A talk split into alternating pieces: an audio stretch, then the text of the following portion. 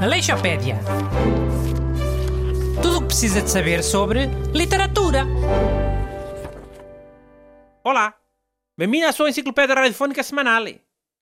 A semana passada começámos com o tema literatura, para você ouvir e depois e, ir se armar ao pé do- dos seus amigos. Comigo ao meu lado tenho os dois pingarelhos do costume, Busto e Renato. Bom dia. Pingarelhos. É, e hoje ainda é mais para armar ao pingarelho, porque é poesia.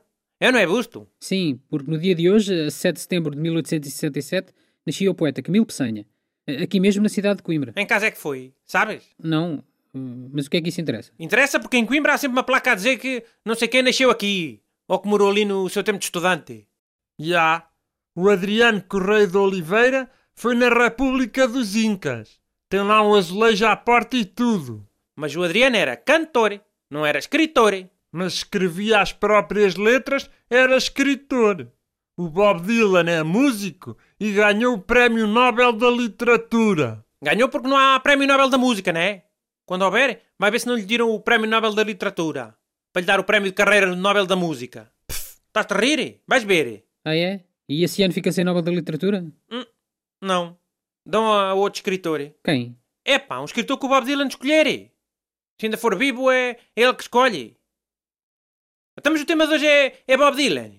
Ou é o Camilo Peçanha, uma pessoa que nasceu em Coimbra. Vocês é que puxaram o assunto para aí, olha. Vocês não, Renato Alexandre. Com as teorias dele de escritor-cantor. Já. E a culpa não ser sempre minha. Por acaso até acho que as músicas mais conhecidas do Adriano até têm letra do Manuel Alegre. Nem são do próprio Adriano, mas pronto. É? Olha, mais uma grande vergonha para o Renato Alexandre. Epá, pronto. Já acabaram. Fogo. Acabamos, acabamos. Diz lá. Digo lá que sou contra esta cena de trazer escritores menos conhecidos e livros menos conhecidos. Hã? Que é, esse escritor não é muito conhecido.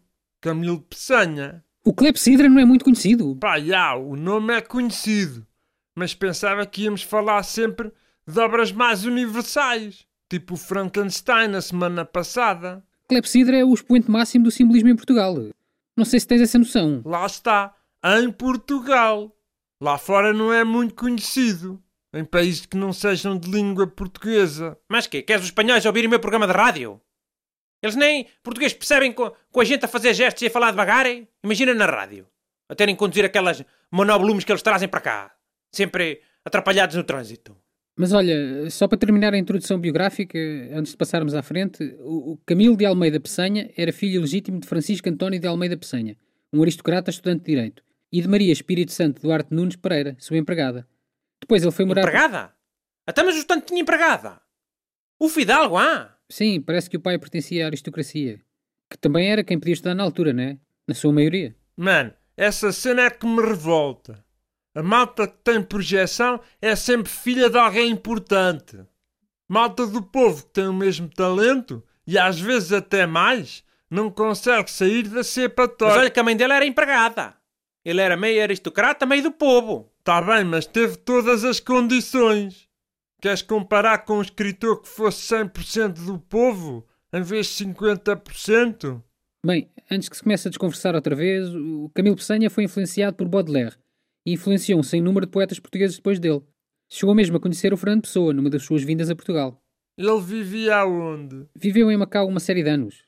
Aliás, é é bem interessante ver como a obra dele eh, engloba vários elementos do imaginário e da cultura chinesa. Quanto tempo é que se demorava a chegar a Macau? Século XIX.